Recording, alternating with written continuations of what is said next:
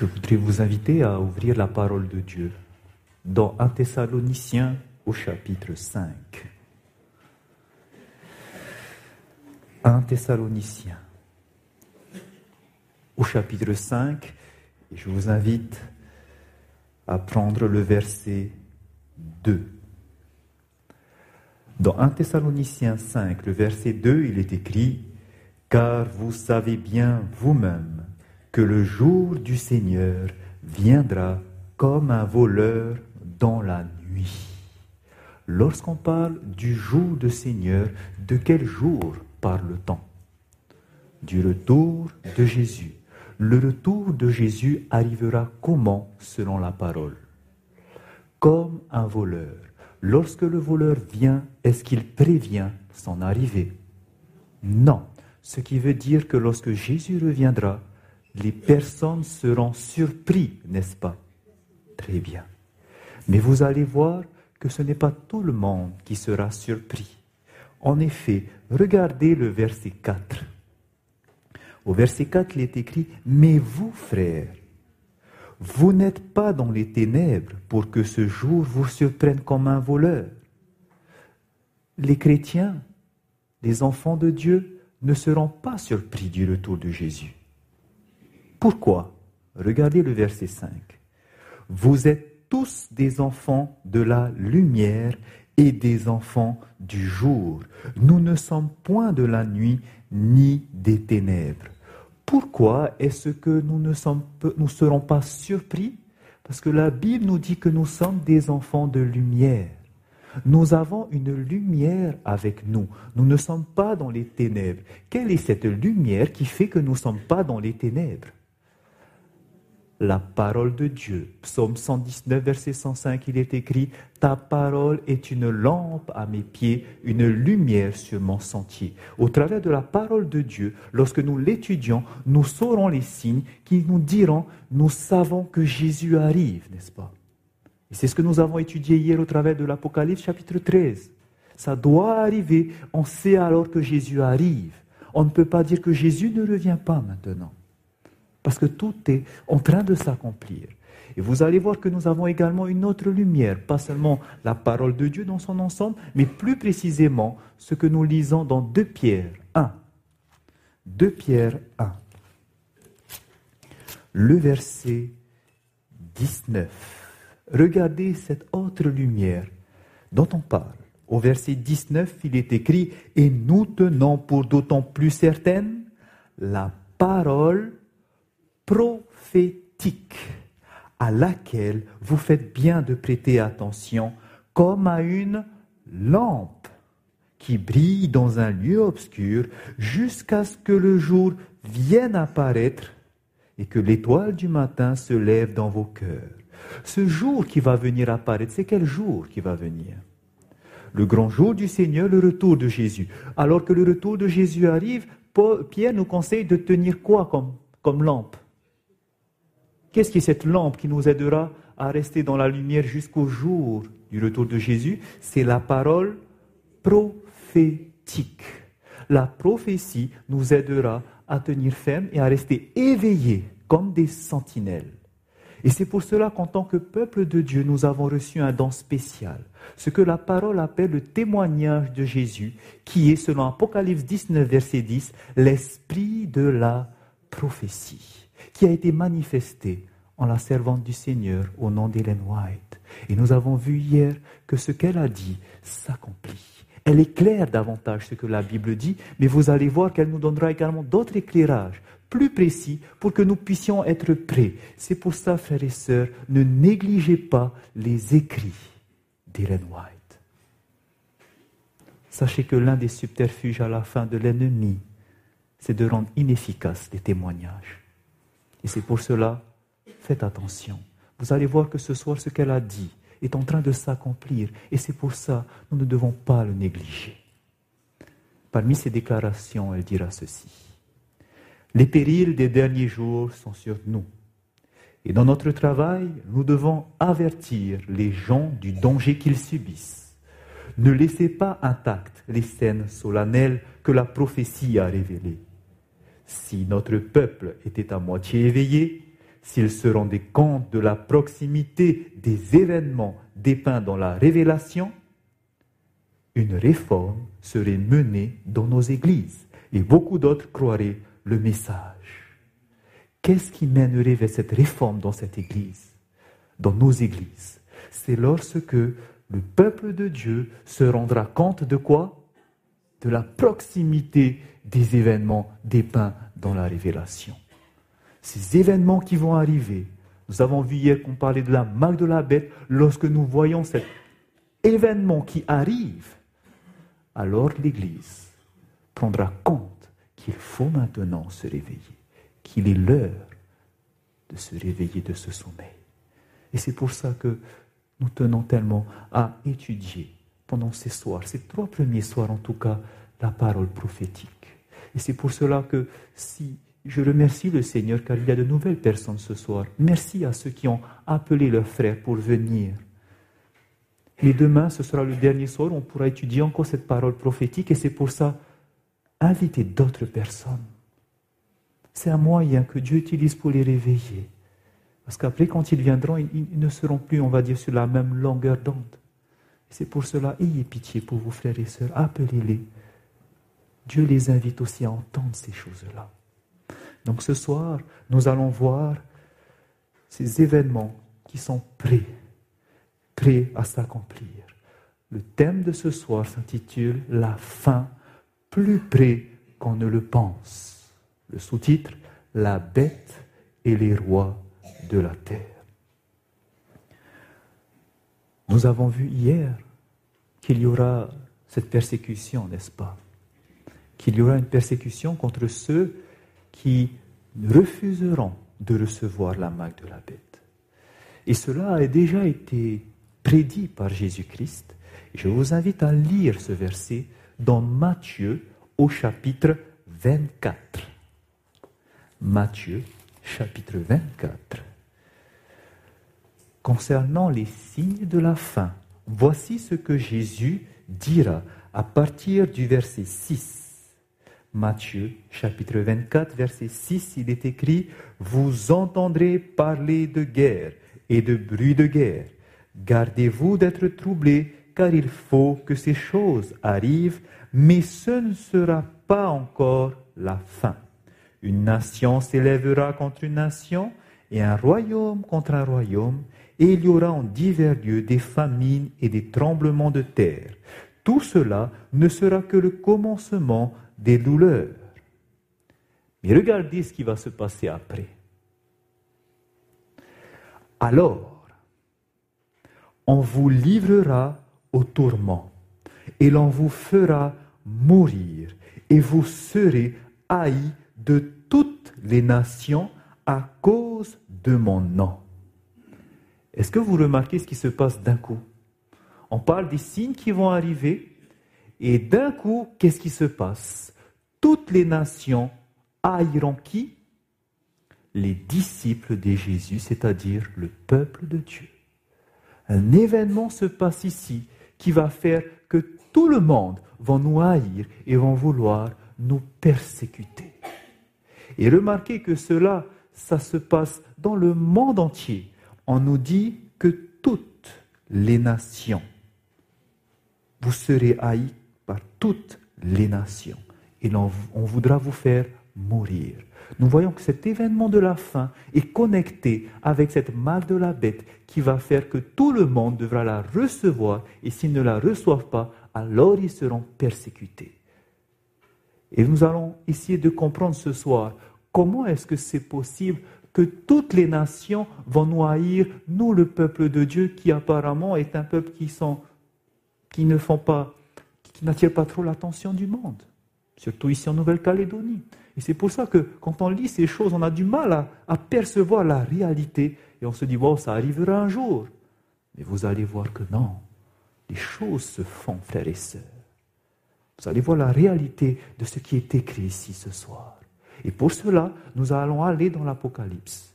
Et nous allons ouvrir Apocalypse au chapitre 17 pour voir comment est-ce que toutes les nations vont nous haïr.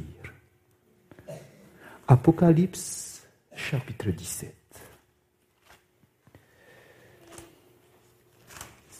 Nous allons faire comme hier. Nous allons lire du verset 1 à 6. Et pour cela, je lirai le premier verset. Je vous laisse lire le deuxième verset. Ainsi de suite jusqu'au verset 6. Apocalypse, chapitre 17. Nous commençons au verset 1.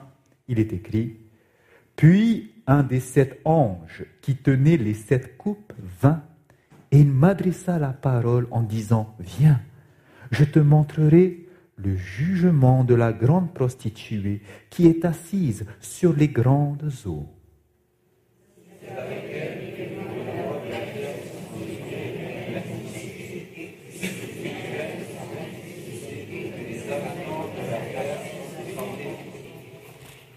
Verset 3, il me transporta en esprit dans un désert, et je vis une femme assise sur une bête écarlate, pleine de noms de blasphème, ayant sept têtes et dix cornes.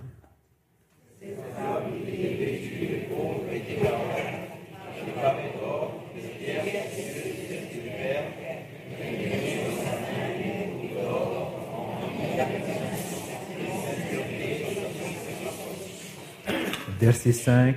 Sur son front était écrit un nom, un mystère, Babylone la grande, la mère des impudiques et des abominations de la terre.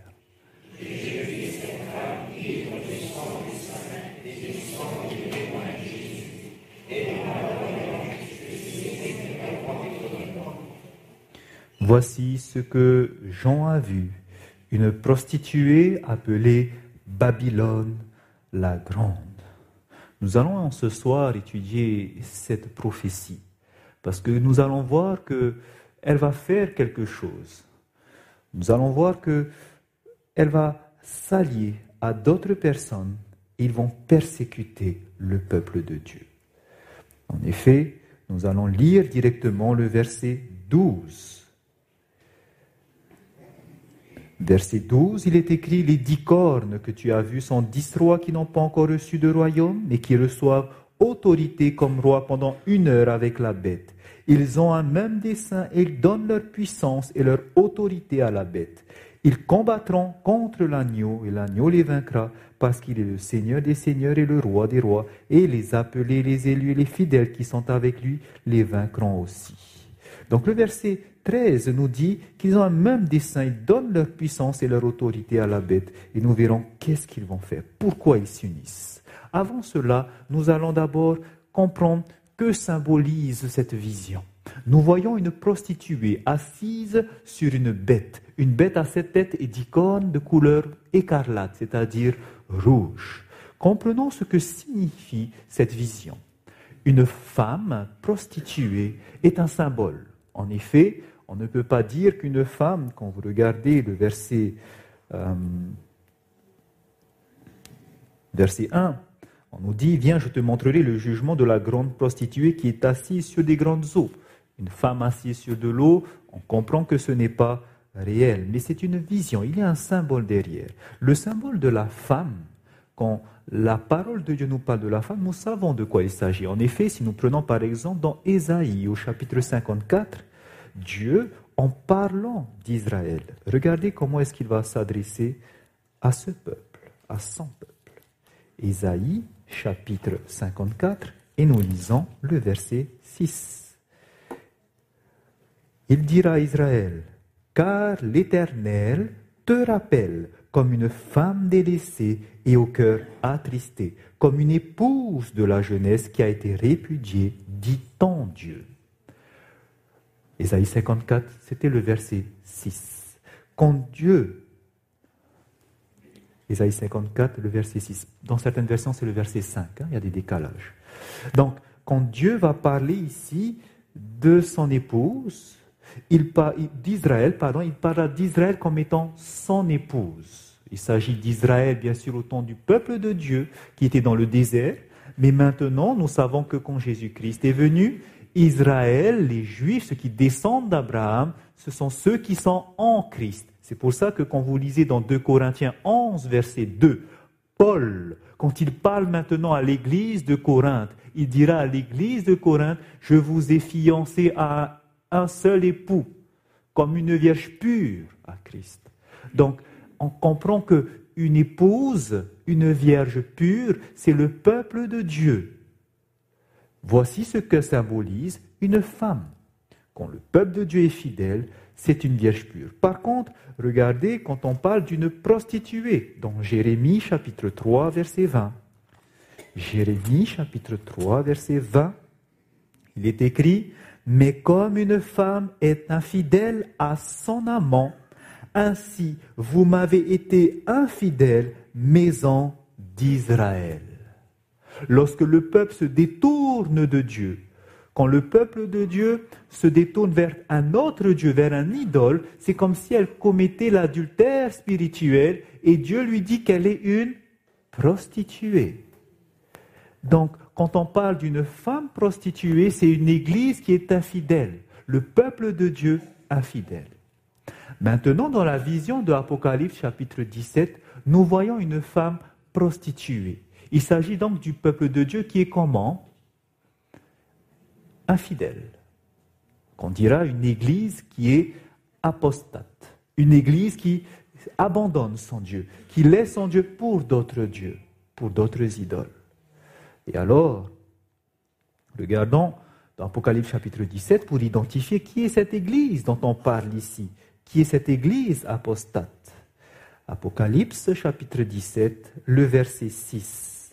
On nous dit, et je vis cette femme, cette prostituée, qui est ivre du sang des saints et du sang des témoins de Jésus. Autrement dit, qu'est-ce qu'elle a fait, cette femme, cette église apostate? Pour qu'elle soit ivre du sang des saints, c'est qu'elle a persécuté, elle a tué les enfants de Dieu. Elle a tué les enfants de Dieu, elle a persécuté les saints. Et nous avons vu que dans l'histoire, il y a une église qui l'a réellement fait. C'est ce que nous avons étudié dans Apocalypse chapitre 13. Cette bête, à travers ce système, qui va tuer les saints pendant un temps, des temps et la moitié d'un temps, il s'agit de l'église romaine. Il n'y a que cette Église qui a fait cela pendant tout le Moyen Âge. Et donc, cette Église qui se détourne de Dieu, Dieu ici la symbolise par cette femme prostituée appelée Babylone. Vous allez voir que les autres indices la décrivant vont bien appuyer qu'il s'agit de cette Église. Regardons par exemple le verset 4. On nous dit, cette femme était vêtue de pourpre et d'écarlate et parée d'or, de pierres précieuses et de perles. Si elle était parée d'or, de pierres précieuses et de perles, quand on précise ces choses-là, c'est-à-dire c'est une église qui est comment?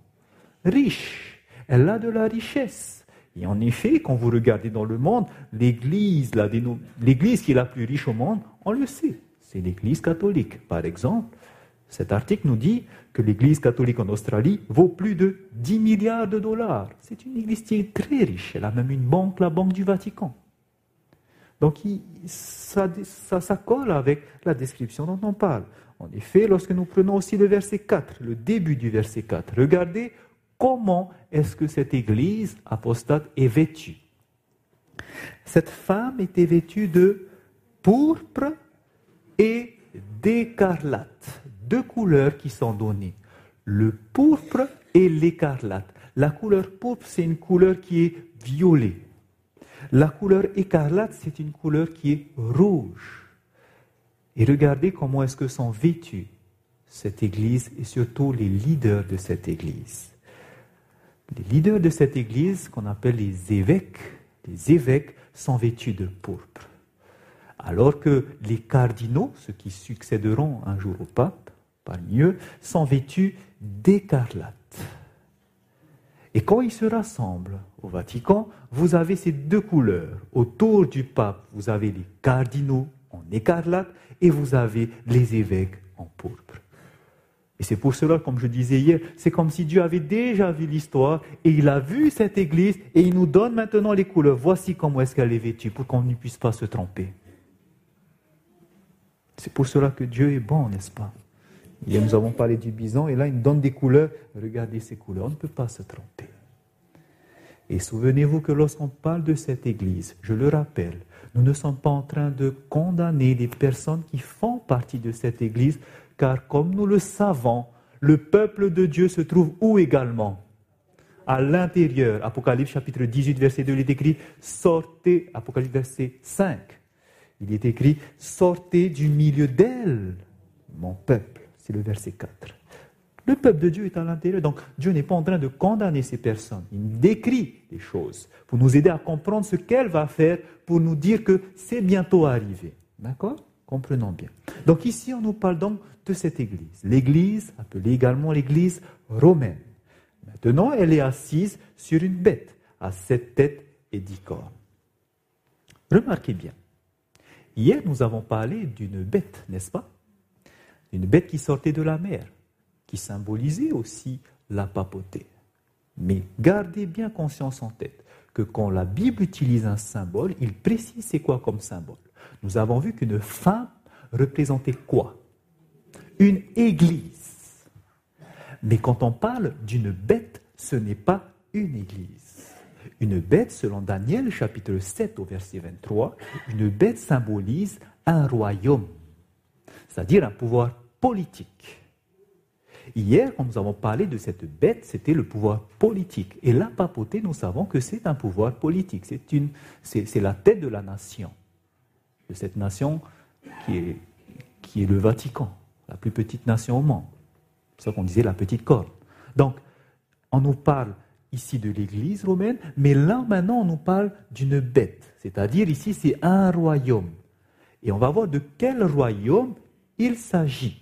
Qui est cette bête écarlate. Alors regardez dans Apocalypse chapitre 17, le verset 3, la description de cette bête. Verset 3, on nous dit, Et il me transporta en esprit dans un désert, et je vis une femme assise sur une bête écarlate, pleine de noms de blasphème, ayant sept têtes et dix cornes. Ça vous dit quelque chose, les sept têtes et dix cornes? Oui, nous avons vu hier qui avait aussi sept têtes et dix cornes la bête qui sort de la mer. Oui, cette bête qui sort de la mer avait aussi sept têtes et dix cornes. C'était écrit dans Apocalypse 13, verset 1. Maintenant, regardez également ce qu'elle porte. Euh, toujours à la suite, et je vis une femme assise sur une, bête écarlate. Cette bête était pleine de noms de blasphème. Ok. Retournez un peu dans Apocalypse 13 et regardez comment elle était la bête qui sort de la mer. Le verset 1, on nous dit bien, puis je vis monter de la mer une bête qui avait dix cornes et sept têtes, et sur ses cornes dix diadèmes, et sur ses têtes il y avait quoi? Des noms de blasphème, de même que la bête écarlate. Vous êtes d'accord avec moi? Ok.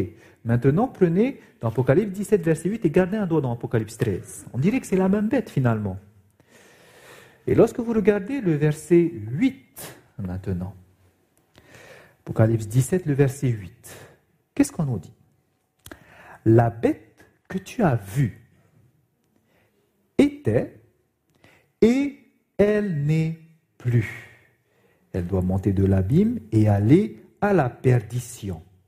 Et les habitants de la terre, ceux dont le nom n'a pas été écrit dès la fondation du monde dans le livre de vie, s'étonneront en voyant la bête pourquoi ils vont s'étonner? Parce qu'elle était, qu'elle n'est plus et qu'elle reparaîtra. Voici pourquoi ils seront en admiration. On dit que cette bête écarlate, elle était. Et ensuite, elle n'est plus, ce qui veut dire qu'elle s'est arrêtée. Mais voilà que les personnes, les, personnes seront en admiration derrière elle parce qu'elle va reparaître. Et regardez ce qui se passe avec la bête qui sort de la mer dans Apocalypse 13. Que lisons-nous au verset 3 Et je vis l'une de ses têtes comme blessée à mort, ce qui veut dire elle a cessé. Elle était, elle n'est plus. Et maintenant dit, mais sa blessure mortelle fut guérie, ce qui veut dire elle va reparaître. Et quand elle reparaît, que nous dit la suite du verset Et toute la terre était dans l'admiration derrière la bête. Lorsqu'elle reparaît, toute la terre est en admiration, de même que la bête écarlate. Autrement dit, nous voyons que toutes les caractéristiques de la bête écarlate sont les mêmes que celles de la bête qui sort de la mer. Et nous avons vu qui était la bête qui sort de la mer. Il s'agissait de qui? La papauté.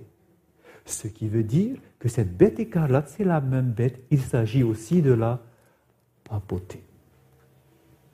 Et là, on se pose la question, mais pourquoi est-ce que Dieu, il nous montre l'Église romaine et la papauté? C'est la même chose? Non. Non. Parce que la femme représente quoi, on a dit? L'Église. Alors que la bête représente quoi? Un royaume. En haut, nous avons le pouvoir comment? Religieux. L'Église. En bas, nous avons quoi? Le pouvoir civil, l'État. Et là, la femme qui monte sur la bête, ils ne font qu'un. Autrement dit, Dieu est en train de nous faire un clin d'œil en nous disant, regardez ici, vous avez l'union entre quoi et quoi? L'Église et l'État, l'image de la bête. Nous avons les deux ensemble, l'Église et l'État. Dieu nous fait un signe, c'est la même chose. Ils sont en train de s'unir. Et pourquoi il y a ce clin d'œil? Vous allez voir pourquoi on nous, parle de ce lien entre les deux. Parce que vous verrez que ce qu'elle fait, la femme, la bête aussi le fait. Ils, font les mêmes choses. Cela va nous aider à comprendre quelque chose. En effet, regardez. Quand nous prenons dans Apocalypse chapitre 17, verset 2. Apocalypse chapitre 17, le verset 2. Qu'est-ce qu'on nous dit? C'est avec elle, donc avec la femme, la prostituée, Babylone, c'est avec elle que les rois de la terre se sont livrés à l'impudicité. Et c'est du vin de son impudicité que les habitants de la terre se sont enivrés. Qu'est-ce qu'elle a fait, cette femme? Elle a fait enivrer qui? Avec son impudicité. Les rois de la terre et qui aussi? Les habitants. Donc, elle a fait enivrer les rois et les habitants. Donc, premièrement, elle a fait enivrer ces personnes. Et regardez maintenant ce que fait aussi la bête. Dans Apocalypse 17, le verset 13. Apocalypse 17, verset 13, il est écrit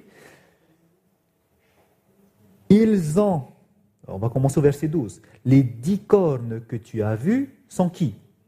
Dix rois qui n'ont pas encore reçu de royaume, mais qui reçoivent autorité comme roi pendant une heure avec la bête. Ces rois-là, ces dix rois, ils ont un même dessein et ils donnent leur puissance et leur autorité à la bête. On nous parle de dix rois qui donnent leur autorité et leur puissance à la bête. C'est-à-dire, elle a une relation aussi, cette bête, avec des dix rois. Ici, c'est important de comprendre de quel roi il s'agit ici. Parce que quand on étudie l'Apocalypse, Daniel, vous avez appris que quand on parle de discorde, vous vous souvenez, la, bête à sept têtes et discorde, eh ben, quand on parle de discorde, on fait tout de suite référence à ce qui se passe dans Daniel, au chapitre 7, la quatrième bête qui avait dix cornes avec des dents de fer. Vous vous souvenez de cette bête-là? On parle de Rome ici. Et après, quand on arrive sur les dix cornes, on sait qu'il s'agit de Rome divisée par les dix tribus barbares. Vous vous souvenez? Avec les trois cornes arrachées, les trois cornes qui ont disparu à cause de la petite corne. Ok. Donc, souvent, quand on étudie ça, on pense que les dix cornes, ce sont ces dix rois qui vont euh, donner leur autorité à la bête. Et là, on se dit que ces dix rois, eh ben, ce sont les dix tribus barbares. Et vous allez voir qu'il ne s'agit pas de ces dix barbares. Ce ne sont pas les dix barbares. Pourquoi? Regardez ce qu'on nous dit. Le verset 12 nous dit, les dix cornes que tu as vus sont dix rois qui n'ont pas encore reçu de royaume, mais qui reçoivent autorité comme roi pendant une heure avec la bête.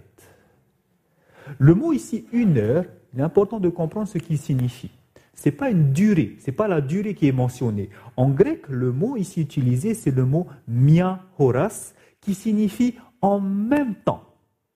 Autrement dit, on pourrait dire que les dix rois, qui n'ont pas encore reçu de royaume, ils reçoivent autorité comme roi en même temps avec la bête. Autrement dit, les rois et la bête vont être ensemble en même temps. Ils vont régner en même temps. Ils vont donner leur puissance à la bête. Et maintenant, vous allez voir dans quel contexte on se situe ici. Parce que ces rois qui vont donner leur autorité à la bête, ces dix rois, qu'est-ce qu'ils vont faire? Ils seront présents jusqu'au moment où elle va être détruite, ou, jusqu'au moment où Babylone va être détruite.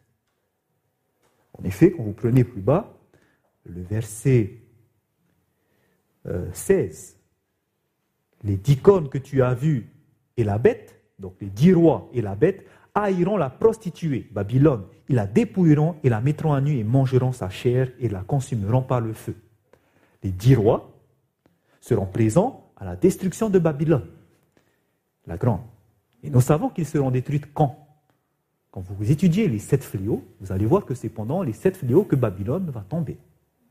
Et c'est pour ça que ces dix rois seront présents à la destruction qui vont se passer à la fin c'est pour ça que les dix rois ne peuvent pas être les distribus. Parce que les distribus, trois ont disparu. Et c'est pour ça que ces dix rois, ce ne sont pas des distribus. Ça ne s'arrête pas à l'Europe. Mais c'est quoi alors ces dix rois C'est pour ça que je vous ai fait le clin d'œil. Ici, l'Église romaine, l'Église unie avec l'État, ils sont une. Les relations que fait l'Église, l'État aussi fait les mêmes relations, puisqu'ils ne font qu'un.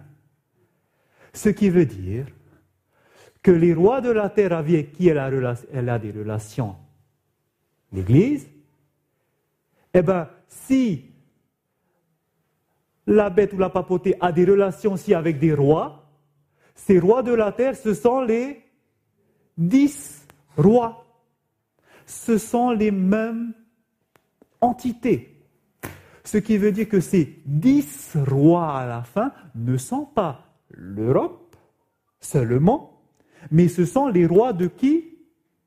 D'où? Qui viennent de la terre, c'est-à-dire les rois de toute la terre. D'accord? Et c'est pour ça que quand on dit que les dix rois vont donner leur puissance et leur autorité à la bête, ce n'est pas l'Europe qui va donner leur allégeance à la papauté, mais ce sont toutes les nations du monde qui vont donner leur autorité à qui? À la papauté. C'est pour ça qu'elle a enivré Babylone, pas seulement les rois de la terre, mais tous les habitants de la terre. Donc on comprend alors que cette prophétie nous dit que les rois de la terre, les nations, au travers de leurs dirigeants, vont donner allégeance à qui? À la papauté. Et les nations aussi vont suivre ce mouvement. Est-ce que c'est clair pour tout le monde? Et c'est pour ça que je le répète tout le temps. Quand vous voulez affirmer quelque chose, quand vous étudiez la parole de Dieu et que vous comprenez quelque chose, pour voir si ça vient de Dieu ou si c'est seulement un raisonnement humain, la parole de Dieu nous dit dans Ésaïe 8, verset 20, à la loi et au témoignage, si on ne parle pas ainsi, il n'y aura pas d'aurore pour le peuple. Ça veut dire quoi ça? Ça veut dire que quand vous montrez quelque chose, il faut que la loi, donc à l'époque c'était la, parole de Dieu, confirme, et le témoignage, le témoignage des prophètes, aujourd'hui nous savons que c'est l'esprit de prophétie, confirme. Quand vous parlez de quelque chose, pour voir si c'est vrai ce qu'on vient de conclure, est-ce que la parole de Dieu confirme? Est-ce que l'esprit de prophétie confirme? À la loi et au témoignage, est-ce que oui c'est ça? Oui, on peut accepter. Sinon, enlevez ce que j'ai dit. D'accord? Ne retenez pas. Vous allez voir que ce que je dis, je ne dis pas de moi-même, je dis parce que Dieu nous dit dans sa parole et que l'esprit de prophétie le confirme. Ne prenez pas tous les mots qui sont dits de devant. D'accord? Je vous dis cela pour que vous puissiez de vous-même ensuite vérifier ce qui est dit. Donc, nous venons de comprendre, selon cette vision, que viendra un jour où tous les rois de la terre et toutes les nations vont suivre et se soumettre à la papauté. Ok? Ils vont se soumettre à la papauté. Pour faire quoi maintenant? Pour faire quoi? Regardez le verset 12. Le verset 13. Ces rois de la terre, ou ces dix rois, ils ont un même dessein. Qu'est-ce qu'ils font ces rois? Ils ont un même dessein. Ils donnent leur puissance et leur autorité à la bête. Voilà. Tous se soumettent à la bête. Et regardez ce qui se passe au verset 14. Ils combattront contre qui? Contre l'agneau et l'agneau les vaincra. Ok. Ils combattront contre l'agneau. Qui est l'agneau? Vous comprenez que ces nations vont se réunir, ces rois vont se réunir pour combattre contre Jésus. Mais il y a un problème. Jésus est où? Voilà. Et pourquoi alors il est écrit qu'ils vont combattre contre Jésus? Amen. Prenons dans Acte chapitre 9, le verset 5. Pourquoi est-ce qu'ils vont combattre contre Jésus alors que Jésus est au ciel? Parce que de même que Saul était en train de persécuter les chrétiens, qu'est-ce que Jésus va dire dans Acte chapitre 9, verset 5 Jésus lui dira, et le Seigneur dit, il répondit, qui es-tu Seigneur? Et le Seigneur dit, je suis Jésus que tu persécutes. Alors que Saul était en train de persécuter les chrétiens, Jésus dit, tu es en train de me persécuter. Ces rois de la terre, ils s'unissent, ils donnent leur autorité à la papauté. Pour faire quoi? Ils vont combattre contre Jésus, mais pas Jésus littéralement, mais contre son peuple. Et il s'agit de qui, on a dit? Pas seulement les dix rois, mais de tous les rois de la terre. Et là, vous comprenez cette parole. Quand Jésus avait dit, vous serez haïs de toutes les nations. Pourquoi toutes les nations nous haïront? Parce qu'ils ont donné allégeance à la papauté. Mais ils ont été séduits, ils ne savent pas qu'ils le font cela. Et c'est comme ça que maintenant qu'ils vont nous Jésus a dit cela, vous serez haïs de toutes les nations. Maintenant, on va connecter ce qu'on vient de comprendre dans Apocalypse 17 avec ce que nous avons vu hier. Hier, nous avons dit qu'il y aura un événement qui va se passer avant le retour de Jésus. Il s'agissait de la marque de la bête. Et ceux qui recevront la marque de la bête eh ben, on a vu aussi dans Apocalypse 14 qu'ils recevront le message du troisième ange, les fléaux de Dieu. Et les fléaux de Dieu seront déversés, Apocalypse 16. Et ensuite, après que les fléaux soient déversés, Jésus reviendra. Donc, avant que Jésus ne revienne, il y a les fléaux qui sont déversés. Ils sont déversés sur ceux qui recevront la marque de la bête. Et nous avons vu que la marque de la bête sera effective au moment où il y aura quoi? La loi du dimanche qui sera établie où? Qui va le faire, la marque de la bête? La bête qui monte de la terre, c'est-à-dire les États-Unis d'Amérique, protestantes. Donc, une fois qu'il y aura cette marque de la bête, ensuite, qu'est-ce qui va se passer? Revenons dans Apocalypse 13.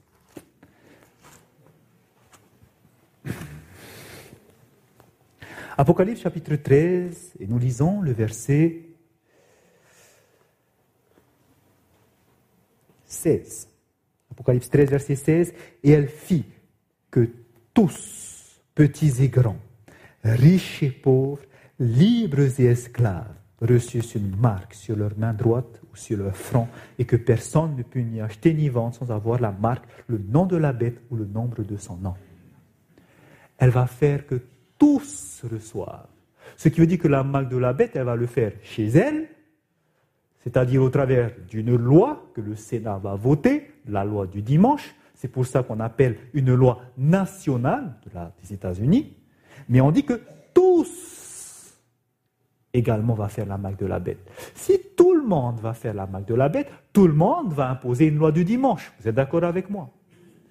Mais est-ce que c'est possible législativement que les États-Unis, dans son pays, fait la loi du dimanche et que les autres pays, elles le disent, faites aussi une loi du dimanche? Est-ce qu'elle peut contrôler la législation en Chine, par exemple, les États-Unis? Non, ce n'est pas elle qui décide. C'est pour cela qu'on comprend alors que ça va commencer aux États-Unis et après que le reste du monde va suivre de telle sorte à ce que dans le monde entier, on ait cette loi du dimanche et qu'elle deviendra universelle. Et c'est ainsi que suite à cette loi du dimanche, il va se passer quelque chose qu'on va essayer de voir, qui va faire que tout le monde sera contre ce peuple qui garderont le sceau de Dieu. On a vu c'était quoi le sceau de Dieu hier, c'était le sabbat. Qu'est-ce qui va faire que tout le monde sera contre ce peuple qui observe le sabbat? Vous voyez, c'est des questions qu'on peut se poser et qu'on a du mal à voir la réalité, mais vous allez voir que ça va se passer. Et comment? Grâce à l'esprit de prophétie, à la parole de Dieu, on va mettre tout ça en connexion pour que vous voyez la réalité des choses. Donc, voici ce qu'on vient de mettre en place, rien qu'avec la parole de Dieu, c'est ceci. Viendra un jour où les États-Unis d'Amérique vont mettre en place cette loi, qu'elle va s'étaler au monde entier, et que le monde entier, suite à cela, parce qu'elle a donné allégeance au travers des rois à la papauté, ils vont faire la guerre à qui? À ceux qui gardent le sabbat. Et maintenant, à la loi et au témoignage, que nous dit l'esprit de prophétie Voici ce qu'elle nous dit. Événement des derniers jours, page 105. Tandis que l'Amérique, la terre de la liberté religieuse, s'unira avec la papauté pour forcer les consciences et les contraindre à honorer un faux sabbat, c'est-à-dire quand il y aura la loi du dimanche. Qu'est-ce qui se passe avec cette loi du dimanche national? Les peuples de tous les pays du monde entier seront conduits à suivre leur exemple. Ça commence aux États-Unis et ensuite les autres pays vont suivre en imposant ces mêmes lois pour honorer un faux sabbat, donc la loi du dimanche. Et ça va devenir donc universel. C'est ce qu'elle nous dit également à la page suivante, la page 106, où elle nous dit que le monde soi-disant chrétien sera le théâtre de décisions importantes. Des hommes investis d'une grande autorité imposeront des lois opprimant les consciences à l'exemple de la papauté.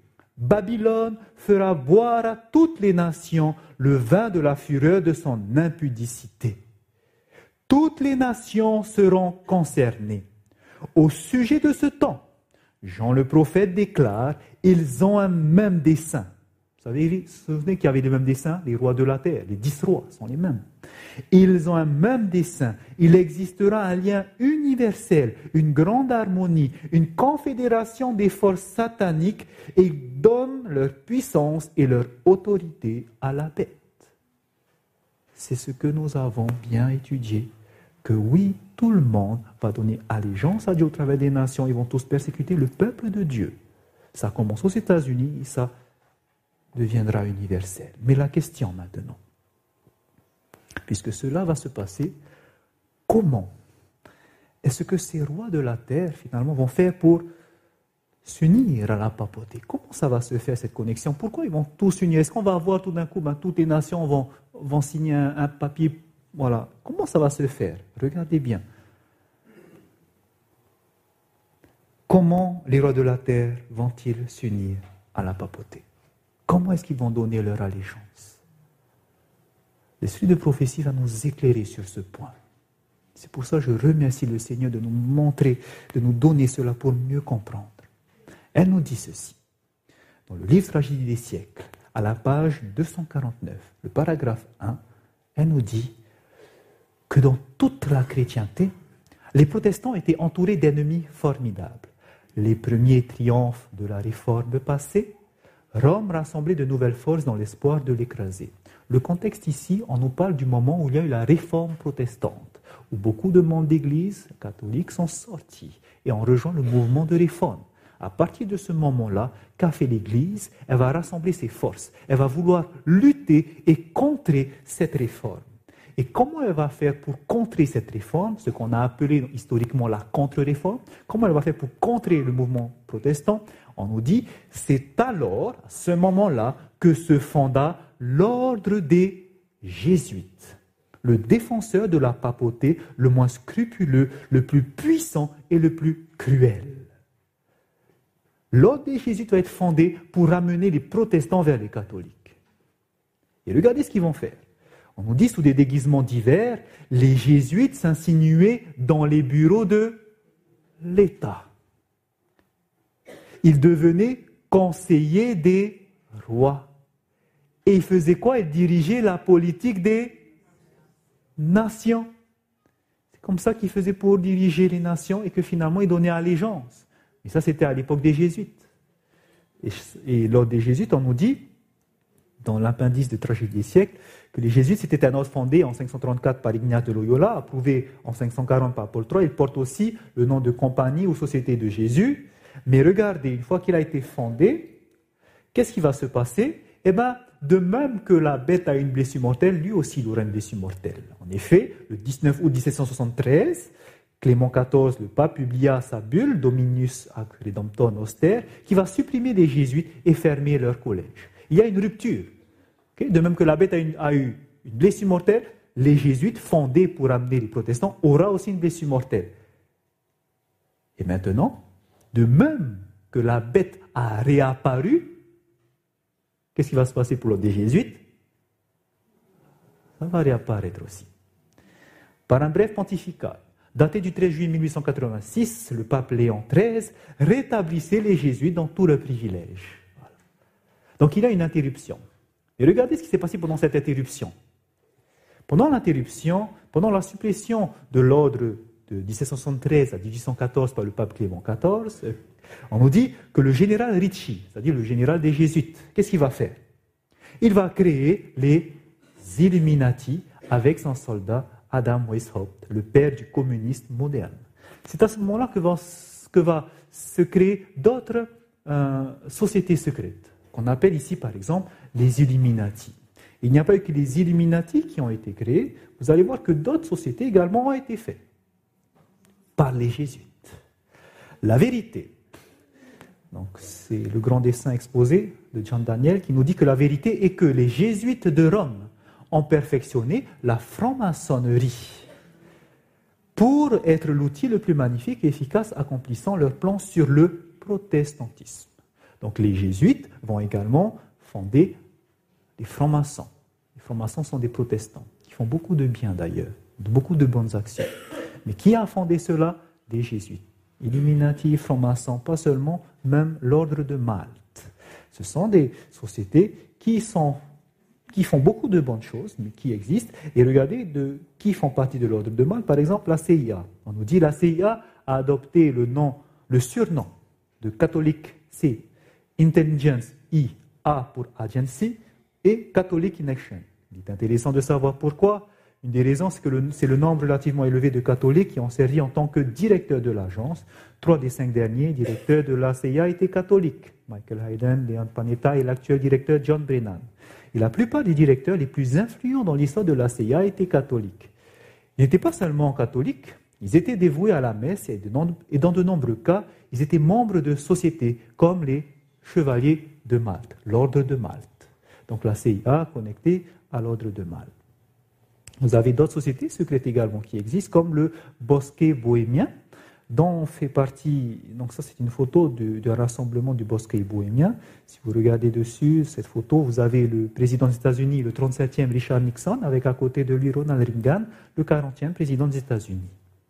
D'autres également euh, sociétés secrètes existent, on appelle les clubs Bilderberger, qui rassemblent des personnalités, des politiciens des médias, des hommes d'affaires, il y a également le, Skull and Bones, dont fait partie ici, il a déclaré euh, Walker, George Walker Bush, qui nous dit que la dernière année de mes études à Yale, je suis devenu membre des Skull and Bones, une société secrète, si secrète en vérité que je ne peux en dire davantage. Je me suis fait 14 nouveaux amis. Donc il y a ces sociétés secrètes qui existent, c'est réel, des personnes euh, le disent, qui font partie, ils font beaucoup de bien pour certains, ils font, des œuvres caritatives, mais ce qui est important de voir, c'est ce qu'il y a derrière. Et je remercie le Seigneur d'avoir touché cet homme qui s'appelle Walter Weif. Peut-être certains d'entre vous ont entendu parler de lui. C'est quelqu'un qui était dans l'occultisme et que Dieu a, touché. C'est magnifique son histoire. Mais sachez que lui, il était à l'intérieur et parce qu'il a rencontré Jésus, il est membre de notre Église d'ailleurs, il fait des conférences, et parce qu'il a rencontré Jésus, il va vouloir, il sait qu'il y a beaucoup de personnes qui sont à l'intérieur et qui ne connaissent pas la vérité. C'est pour ça qu'il va faire toute une série et qui va, qui va faire des recherches magnifiques, des recherches extraordinaires pour montrer en fait la relation qui existe entre toutes ces sociétés secrètes. Et il va voir que toutes ces sociétés secrètes sont reliées les unes aux autres. car toutes ont été fondées, quand vous remontez à la tête, par les jésuites. Et si vous voulez, au travers des jésuites, ils ont fondé ces sociétés, et finalement, puisqu'ils contrôlent cela, eh ben, tous ceux qui sont à l'intérieur, ce sont des hommes politiques. Et vous vous souvenez de la citation que Mme Moy nous disait, c'est comme ça qu'ils dirigeaient la politique des nations. Et on ne va pas aller dedans. Je ne suis pas en train de, vous dire aller faire des recherches, parce que la théorie de complot, vous avez tout et n'importe quoi. Ce n'est pas ça l'intérêt. Ne perdez pas du temps dedans, retenez juste ce qu'il faut. C'est juste comprenez que les jésuites peuvent intervenir dans la politique des nations. Comment? Au travers de ces sociétés secrètes. Mais ce qui est important à retenir aussi, c'est que ces jésuites ont été créés par qui? La papauté. Et qu'ils sont donc soumis à la papauté. Ils sont soumis à la papauté. Et là maintenant, vous allez comprendre pourquoi c'est tellement important de parler de la prophétie aujourd'hui. Parce que la papauté, la parole de Dieu appelle le pape le fils de la perdition. Et quand vous voyez aujourd'hui que le but des jésuites, c'est de diriger la politique des nations, c'est de ramener les protestants vers l'Église catholique. Et là, vous vous dites, ben, ce qui s'est passé là, quand le pape François Ier a été élu, ce n'était pas n'importe quel pape. C'est le premier pape qui est jésuite. Et là, ça doit alerter les sentinelles, n'est-ce pas? On ne doit pas rester couché là quand on voit ces choses. Et là, on doit se dire, waouh,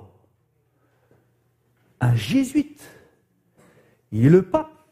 Et vous comprenez maintenant que la politique va se faire comment? Bam C'est facile maintenant, on pilote, c'est vite fait, c'est un raccourci. Tout va se faire rapidement et c'est pour ça qu'il est temps de se réveiller, parce que vous allez voir ce qui se passe maintenant. Pourquoi je vous parle de ceci? Parce que l'esprit de prophétie nous dit, faites attention en parlant de ces sociétés secrètes. Elle nous dit ceci dans le livre Testimonies for the Church, à la page chapitre 8, volume 8. On nous dit, un pouvoir infernal est à l'œuvre pour susciter les dernières scènes du drame. Les dernières scènes de cette histoire sur cette terre, regardez comment est-ce qu'elles vont se faire. On nous dit, Satan, venant sous l'apparence du Christ et travaillant comment? Avec toute sa ruse et son injustice, au travers de qui? En ceux qui s'assemblent où? Dans des sociétés secrètes. Comment est-ce que les dernières scènes du drame vont être suscitées? Parce que Satan va utiliser quoi? Les sociétés secrètes. Pourquoi les sociétés secrètes? Parce qu'elles sont dirigées par qui? Les jésuites. Et qu'aujourd'hui, le pape est un jésuite. Donc les dernières scènes du drame vont être comment là? Elles vont se précipiter.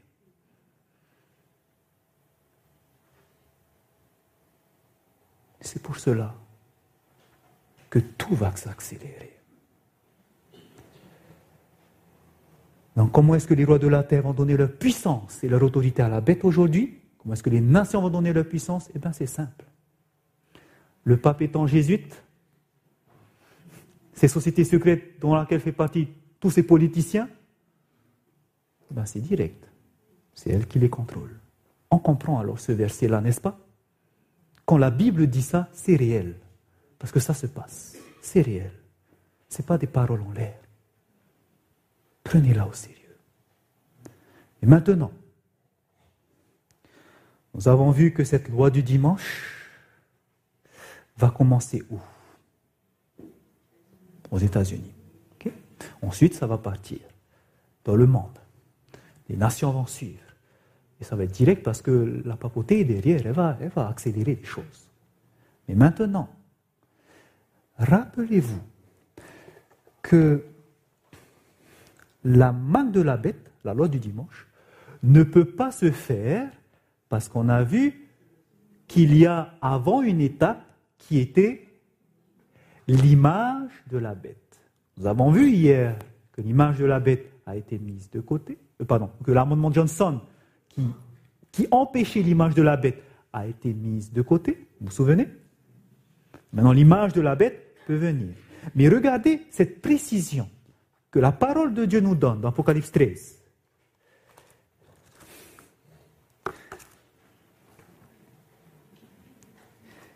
Apocalypse chapitre 13, le verset 14. En parlant des États-Unis, on nous dit qu'elle séduisait les habitants de la terre par les prodiges qui lui étaient donnés d'opérer en présence de la bête disant aux habitants de la terre de faire une image à la bête.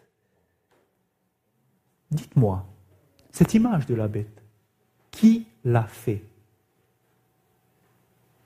Fait l'image Selon le verset, lisez bien le verset. Qui fait l'image de la bête? Lisez, lisez. Voilà, merci mon frère. Ce sont les habitants de la terre. Mais qui va leur dire de faire? C'est les États-Unis, c'est la bête, ok? Donc on dit, disons aux habitants de la terre de faire. Les habitants de la terre vont faire quoi? De faire une image à la bête. Ok. Donc comprenez bien.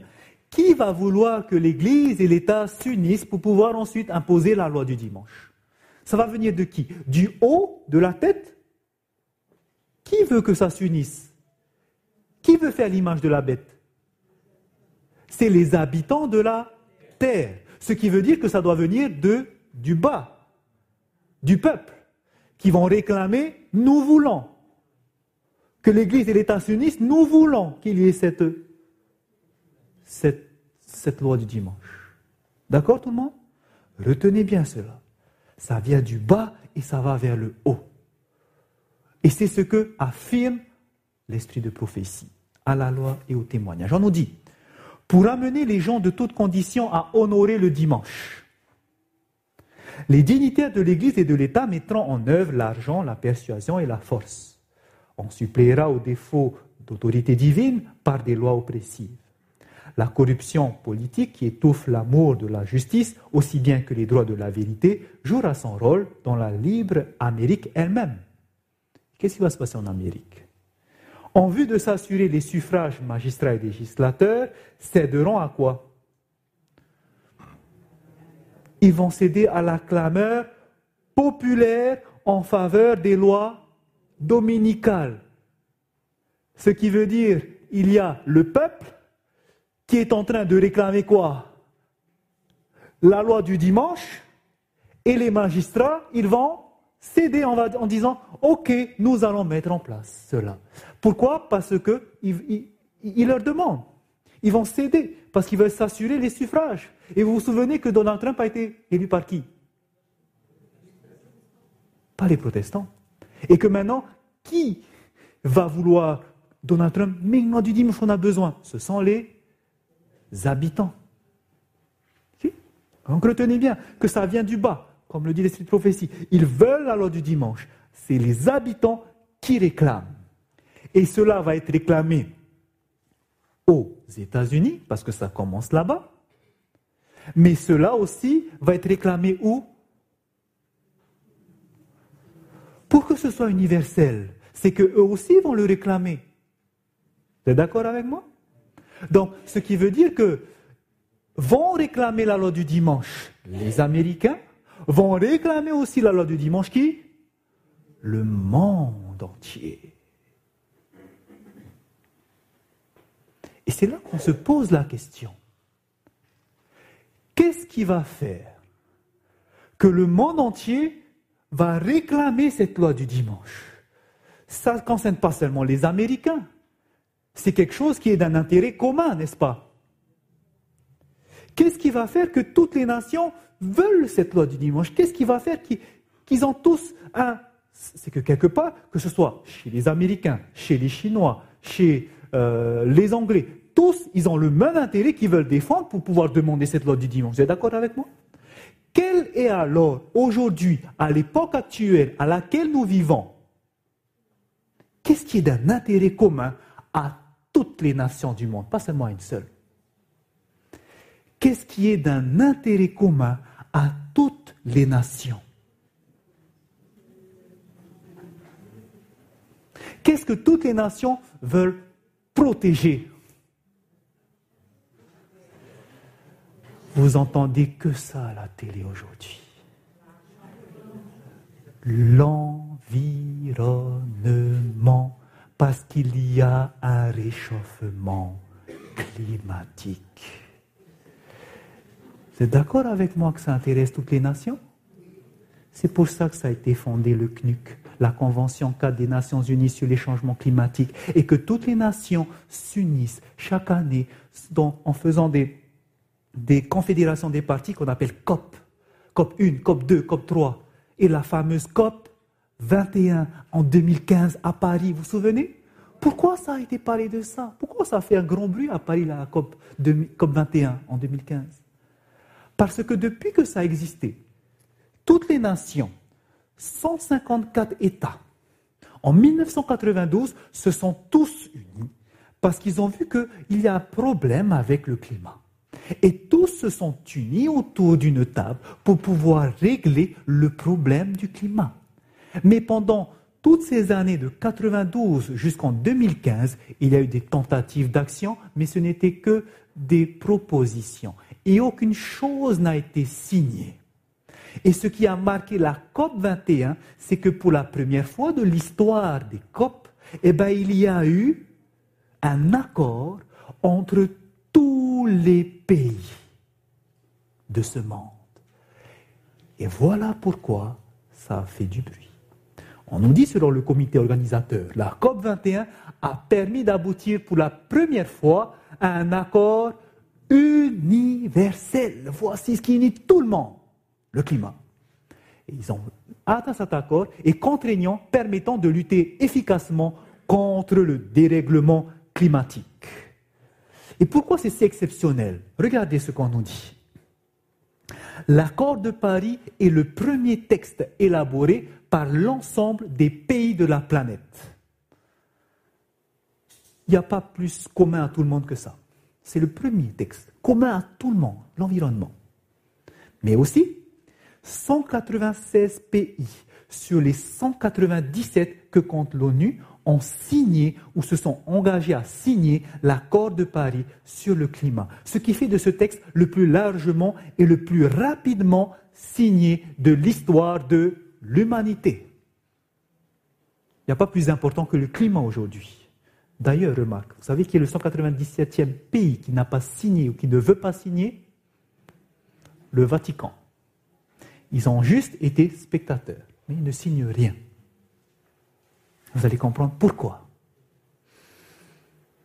Parce que tout le monde donne allégeance à qui? À la bête. Comment? Vous allez le voir.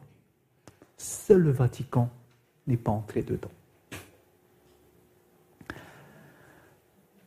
Sachez qu'il y a eu d'autres COP. La COP 22 2016, COP 23, COP 24. Mais il y a un gros souci. COP 22, COP 23 sont venus. Et ils ont vu que le problème, c'est qu'il n'y a rien qui n'a été mené jusqu'à alors. Vous savez pourquoi? Parce que le texte de la COP 21, quand on a décidé de réduire les émissions à effet de gaz, ça coûte de l'argent. Le problème, c'est qu'il y a compétitivité entre les nations et qu'on ne veut pas sacrifier cela, on veut toujours être le premier. Et c'est pour ça que rien encore n'a été mis en œuvre. Ils ont signé, ils vont le faire, mais rien encore de concret n'a été fait. Et c'est pour ça que ça stagne toujours. Le problème, c'est que ça freine trop le développement économique des pays. Ça coûte trop cher. On taxe beaucoup ces pays pollueurs. Ça demande beaucoup d'argent. Et c'est pour ça qu'on ne le veut pas. Mais regardez, je ne sais pas si certains connaissent le MIT, le Massachusetts Institute of Technology. C'est un centre scientifique très important, très reconnu dans le monde. Et regardez l'étude qu'ils ont fait pendant qu'il y a eu la COP21. Ils ont fait cette étude. Et c'est vraiment quelque chose d'important qu'ils ont trouvé. Et ça intéresse aujourd'hui toutes les nations.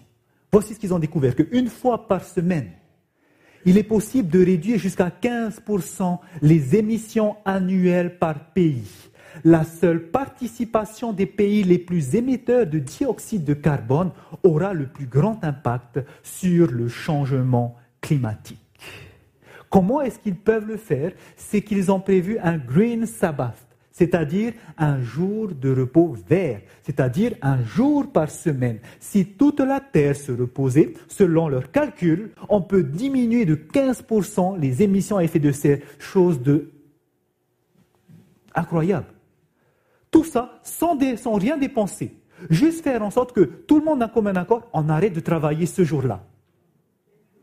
Voici la solution la plus facile et qui coûte zéro franc. Tout le monde s'aligne sur un jour de repos, on fait plus les marchés, plus les machines. Et on se repose tous un jour. Et regardez maintenant. Voici que, suite à cette COP 21, celui qui n'a pas signé, vous vous souvenez qui est? Voilà. Qu'est-ce qu'il va faire?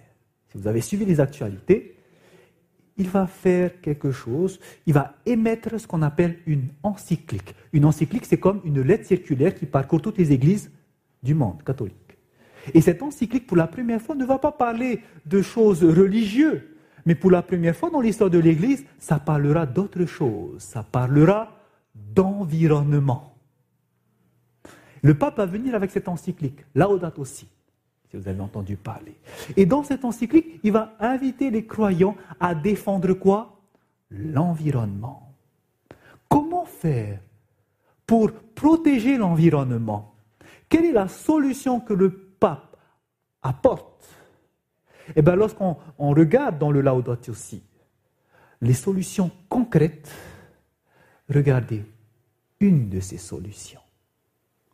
Il nous dit que peut-on faire de pratique pour aider l'environnement?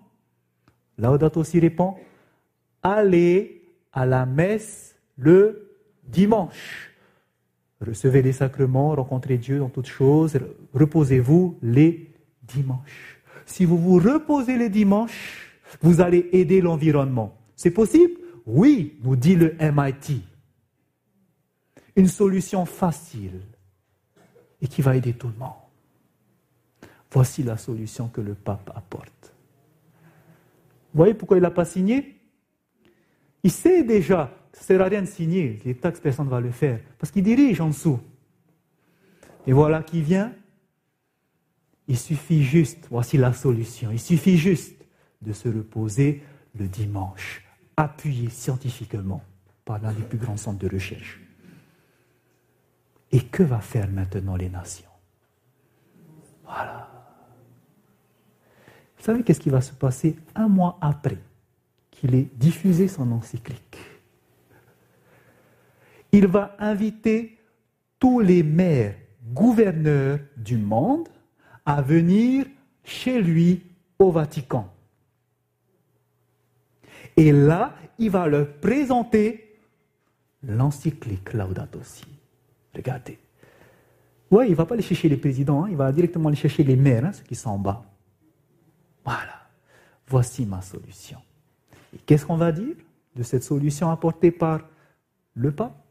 Le maire de New York, par exemple, Bill de Blasio, a déclaré le pape François comme la voix la plus puissante sur cette terre pour ceux dont la voix n'est pas entendue.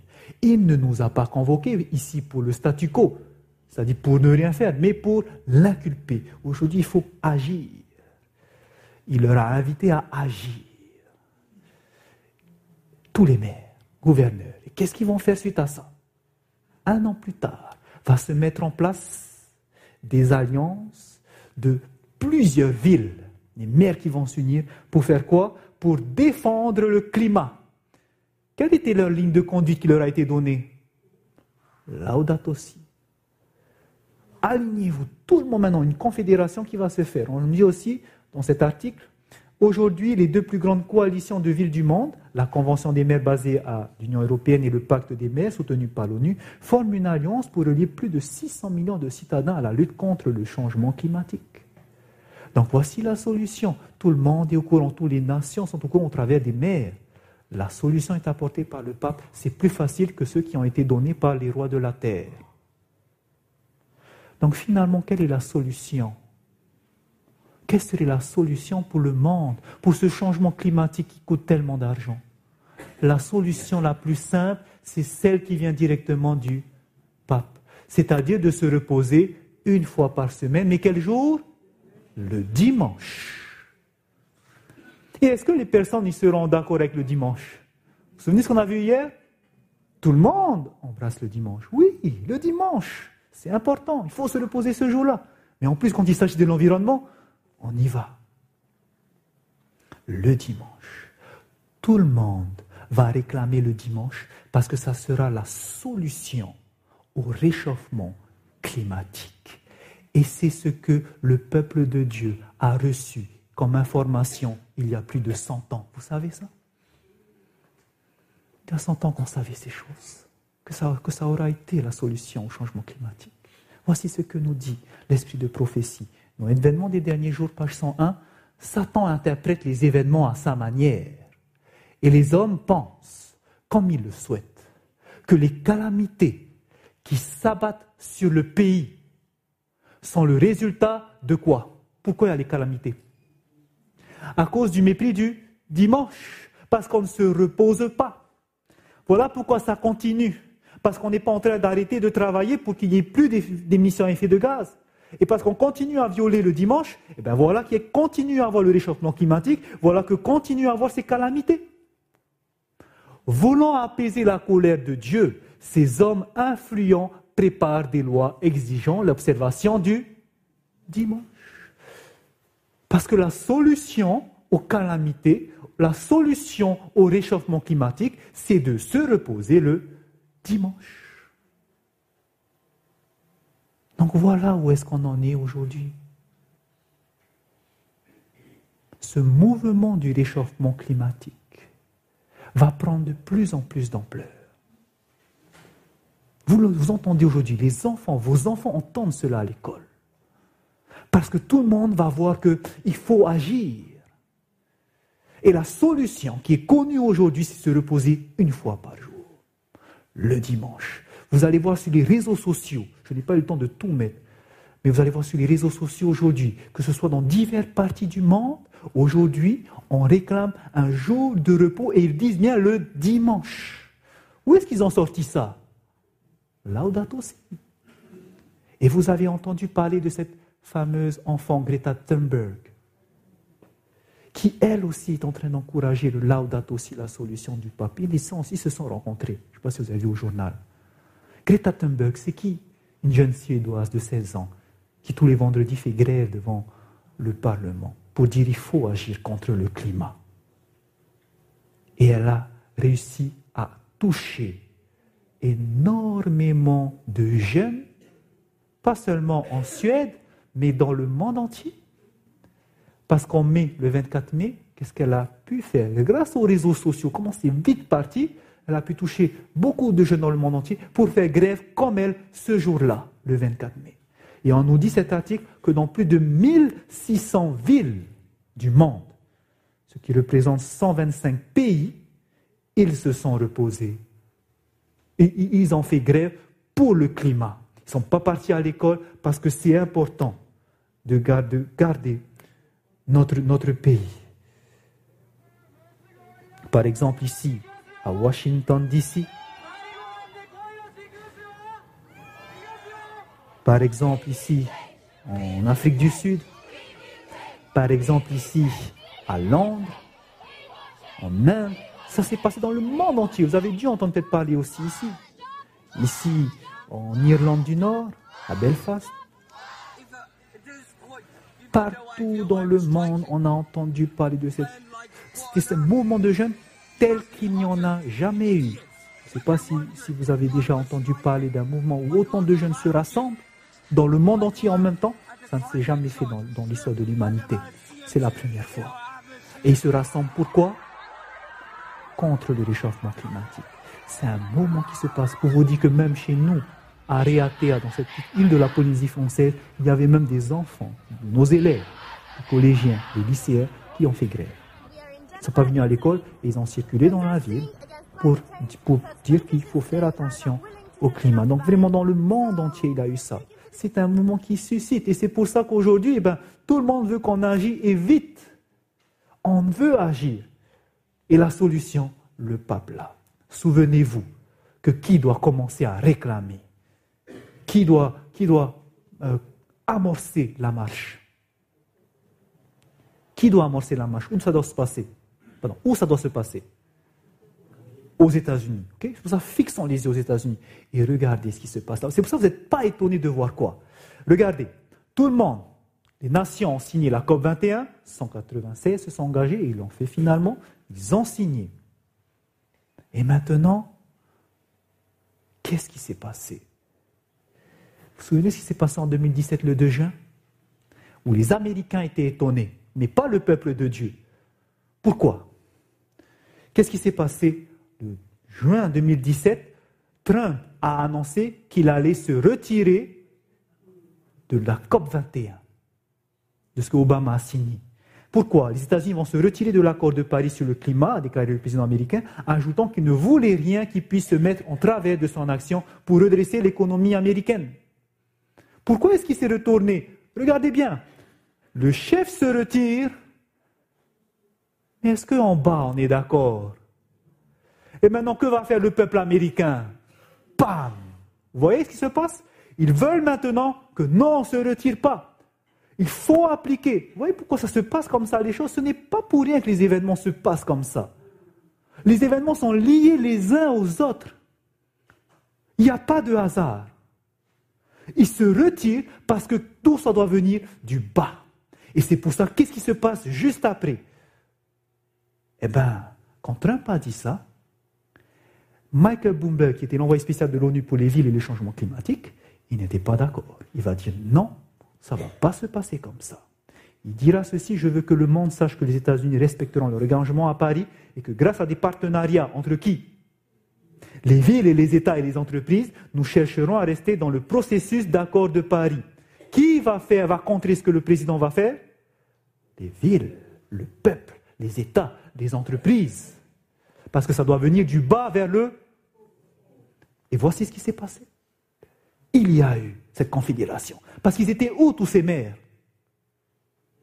Au Vatican, ils ont été formés par qui? Vous voyez? Et maintenant, ben, ils se retirent. Maintenant, nous allons venir contrer cela. 1219 gouverneurs, maires et entreprises, investisseurs, lycées, universités se sont réunis. Et ils ont formé cette alliance We are still in. Nous sommes toujours à l'intérieur pour activer toutes les actions en faveur du, du climat. Il y a également cette alliance, United States Climate Alliance, qui a été fondée par euh, le gouverneur Brown. Et cela regroupe plus de 9 milliards de pays, 14 États qui sont ensemble pour se fédérer, pour pouvoir lutter contre le climat. Parce qu'il s'est retiré maintenant, voilà la masse qui se soulève.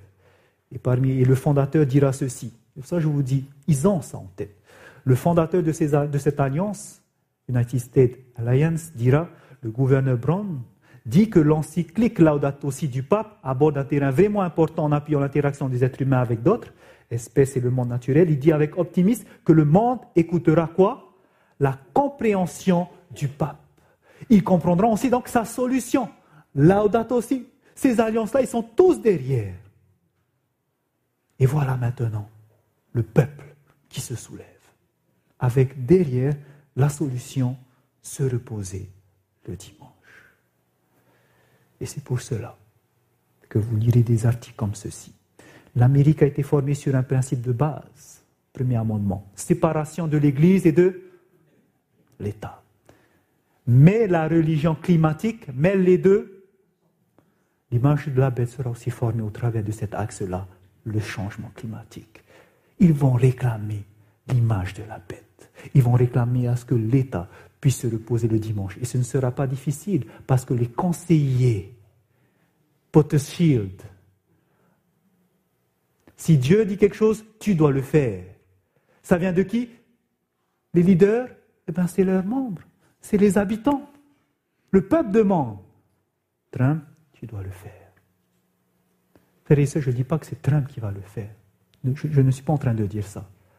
Peut-être que ça ne sera pas Trump, je ne sais pas.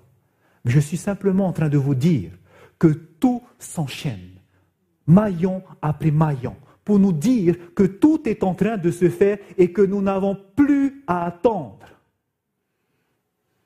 Que l'histoire ne s'est jamais enchaînée tellement si précisément depuis que le pape François est à la tête. Le pape François Ier là, tout est en train de se faire. Et c'est pour ça, enfant de Dieu, il est temps de se réveiller. Parce que qu'est-ce qui va se passer après? Nous savons qu'il y aura des persécutions. Tous ceux qui ne voudront pas respecter cette loi du dimanche pour faire qu'on se repose le dimanche, pour arrêter le réchauffement climatique, eh bien, ils seront pointés. Et voilà pourquoi les nations ils seront fâchées. Vous ne voulez pas garder le dimanche? C'est le jour de Dieu. Il faut se reposer. Non, nous on garde le sabbat. Et même certains disent, je ne sais pas pourquoi je garde le sabbat, je vais à l'église tous les sabbats. Bon, c'est pas grave pour moi, je vais garder le dimanche. C'est pour ça qu'il faudra être ancré dans la parole de Dieu, frères et sœurs. Il ne faut pas venir à l'église pour venir à l'église. Il faut comprendre ce que vous faites. Les adorateurs que Dieu recherche, ce sont des adorateurs en esprit et en vérité. Parce qu'un jour, il faudra défendre votre foi. En quoi vous croyez? En qui vous croyez? Pourquoi vous croyez comme ça? Pourquoi vous faites ça? C'est pour ça la parole de Dieu, ça doit être une encre pour le peuple de Dieu. Et qu'on n'a pas le temps de passer devant ces télénovelas, devant ces films qui embrouillent votre cerveau et qui vous empêchent d'étudier. Vous ne pouvez plus faire ça.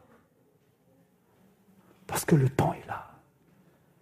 Et si un jour ça doit arriver, sachez que tout est en train de se préparer. Regardez ce qui, ce qui va se faire aux États-Unis. Pensez-vous qu'on va même, on va dire à celui qui ne, qui, suit pas, celui qui ne suit pas ce que le, président, ce qu'on a décidé au Sénat de garder le dimanche, vous pensez qu'on va aller faire? Oh, regardez ce qui a été décidé. Quand l'esprit de prophétie dit que ça va se passer, quand la parole de Dieu dit que ça va se passer, ça va se faire. Parce que regardez ce qui se passe. Voici Lynch. Loretta Lynch, qui est la procureure générale des États-Unis, et qui dit qu'on est prêt à persécuter ceux qui ne veulent pas suivre les décisions concernant le climat. Voici ce qu'elle va dire. Le procureur général des États-Unis, Loretta Lynch, a déclaré au comité judiciaire du Sénat de mercredi que non seulement elle a discuté de la possibilité de poursuite contre les actions civiles des soi-disant opposants du changement climatique. Qui seront ces opposants du changement climatique Qui ne voudra pas suivre la loi du dimanche? Ben, Ils seront poursuivis. Mais elle s'est référée à qui? Au FBI pour considérer les critères pour lesquels nous pouvons engager la poursuite. Ils seront poursuivis, ceux qui voudront s'opposer aux décisions pour sauvegarder le climat. Autrement dit, vous et moi, parce que ça va suivre partout. On va nous regarder avec des gros yeux. Pourquoi vous continuez à garder le sabbat? Pourquoi vous continuez à faire ça? Et sachez que nous serons poursuivis. Et c'est pour ça qu'il faudra tenir ferme. C'est pour ça que quand la tempête arrive, qu'est-ce que tu vas faire? Si tu n'es pas ancré, sur le rocher des âges, Jésus-Christ, sur la parole de Dieu, comme cette maison qui tombe, tu tomberas aussi. C'est pour ça qu'il est temps de passer du temps dans la parole, de se réveiller, d'arrêter de faire ce qu'on fait. C'est le temps, on nous dit. L'esprit de prophétie dans tragédie des siècles. Pour finir, le grand séducteur persuadera les hommes que les serviteurs de Dieu, c'est-à-dire ceux qui observent le sabbat, sont la cause de tous ces maux, c'est à cause de eux. Ceux qui auront provoqué le déplaisir du ciel, c'est-à-dire ceux qui gardent le dimanche, attribueront tout leur malheur aux fidèles, c'est-à-dire ceux qui gardent le sabbat dans l'obéissance au commandement divin, sera pour eux un continuel reproche. On prétendra que la violation du dimanche est une offense faite à Dieu, un péché attirant des calamités qui cesseront seulement quand tout le monde sera contraint d'observer ce jour. C'est pour ça qu'il y aura ces lois qui vont opprimer tous ceux qui garderont le sabbat. C'est pour cela que la parole de Dieu, frères et sœurs, ce qui a été écrit, quand Jésus a dit, vous serez haïs de toutes les nations, vous comprenez pourquoi c'est vrai? Vous comprenez pourquoi c'est plausible et que ça va se faire? Parce que vous serez ceux qui s'opposent au climat. C'est une bonne chose pourtant, n'est-ce pas? Et comment Satan est rusé. et comment depuis 6000 ans il a étudié pour mettre en plan son dernier subterfuge. Et c'est pour ça, mes frères et mes sœurs, il est grand temps de nous réveiller. Nous ne pouvons plus continuer à faire ce que nous faisons. Certes, il y aura des persécutions, mais regardez l'espoir que la parole de Dieu nous donne dans Apocalypse chapitre 17.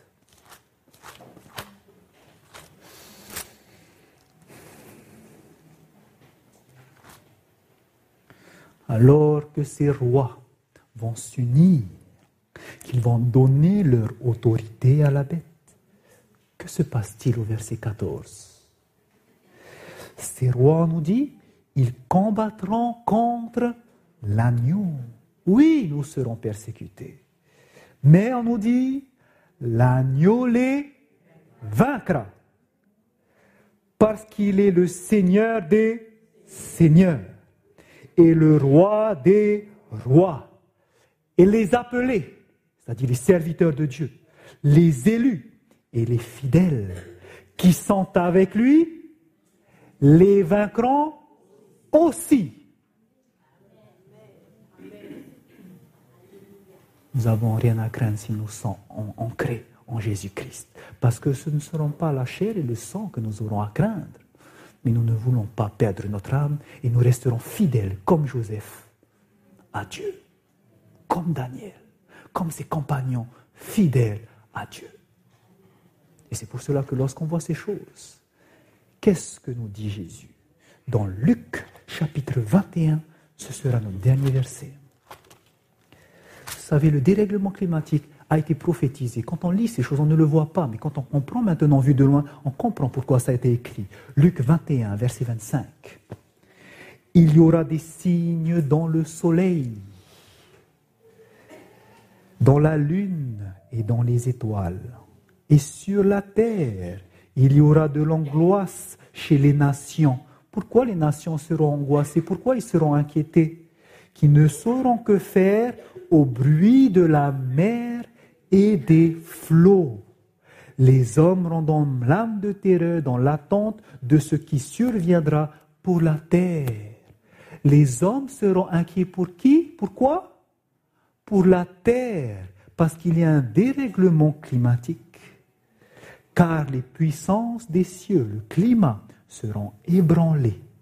Mais quand on voit ces choses que nous dit Jésus, alors on verra le Fils de l'homme venant sur une nuée avec une puissance et une grande gloire. Parce que ces choses arriveront, ceux qui resteront fidèles à Dieu, ancrés sur sa parole, verront le roi des rois revenir sur les nuées du ciel. Frères et sœurs, nous arrivons bientôt à la maison. Mais la question pour chacun de nous, c'est quoi ta maison? Est-ce que ta maison, c'est cette terre? Est-ce que tu préfères rester à cette maison? Est-ce que tous tes plaisirs, c'est ici? Jésus est prêt de revenir. Tu veux rester là, à jouir de ces quelques moments, alors que la maison du Père est préparée au ciel quel est ton choix? Où est ton cœur? Car là où ton cœur, là aussi sera ton trésor. Est-ce que ton cœur est partagé aujourd'hui? Tu ne peux servir de maître. Choisis aujourd'hui qui te veut servir. Choisis à qui tu veux rendre allégeance. Tu ne peux pas prendre une décision un petit peu pour Dieu, un petit peu pour les hommes. Ça ne marche pas un petit peu pour Dieu, un petit peu pour mes parents qui ne sont pas avec moi, un petit peu pour ma famille. Non, tu ne peux pas. Parce que Jésus est venu pas pour emmener la paix, mais l'épée, car il est venu mettre division entre l'homme et son Père. Il y aura une division. Tu ne peux pas te soumettre à tes parents si c'est en dehors de la volonté de Dieu. Il faudra choisir. Tu ne peux pas Et c'est pour ça qu'aujourd'hui, il y a un choix à faire. Où tu mets ton cœur entièrement à Dieu, ou tu restes partagé. Et si tu as ce cœur partagé, Dieu ne peut te prendre. C'est pour cela aujourd'hui, le Seigneur appelle chacun de ses enfants à donner leur cœur entièrement à Jésus-Christ. Tout ton cœur, donne-lui. Et il va le purifier. Et il va le transformer. Et ton cœur, il va faire que tu pourras obéir à tous ses commandements. Son esprit va faire que tu vas vivre pour le plaire. Son esprit va faire que tu pourras briller pour le monde. Son esprit va faire que tu seras utilisé pour terminer son œuvre. Son esprit va faire que lorsqu'il reviendra, il pourra te dire, viens, bon et fidèle serviteur, entre dans la maison de ton Père. Où est-ce que tu veux aller aujourd'hui? Si tu veux aller au ciel, Jésus t'appelle et il te dit, ouvre la porte de ton cœur, laisse-moi entrer. Est-ce que ce soir, il y a des personnes qui, parce qu'ils n'ont jamais donné leur cœur entièrement à Jésus, aimeraient le faire ce soir? C'est ce soir qu'il t'appelle, si tu ne l'as jamais fait. Jésus t'appelle à ouvrir ton cœur, à le laisser entrer pour qu'il puisse faire sa demeure en toi. Jésus aimerait t'envoyer auprès de lui parce qu'il a tout quitté pour toi. Si c'est ton souhait ce soir, je voudrais prier pour toi. Et je voudrais que chacun de nous, nous puissions prier. Pour que chacun de nous, nous puissions laisser toute la place à Jésus. Et qu'il puisse nous préparer pour le retour. Amen. Je vous invite pour cette dernière prière, ceux qui le peuvent, à se mettre à genoux et nous allons prier.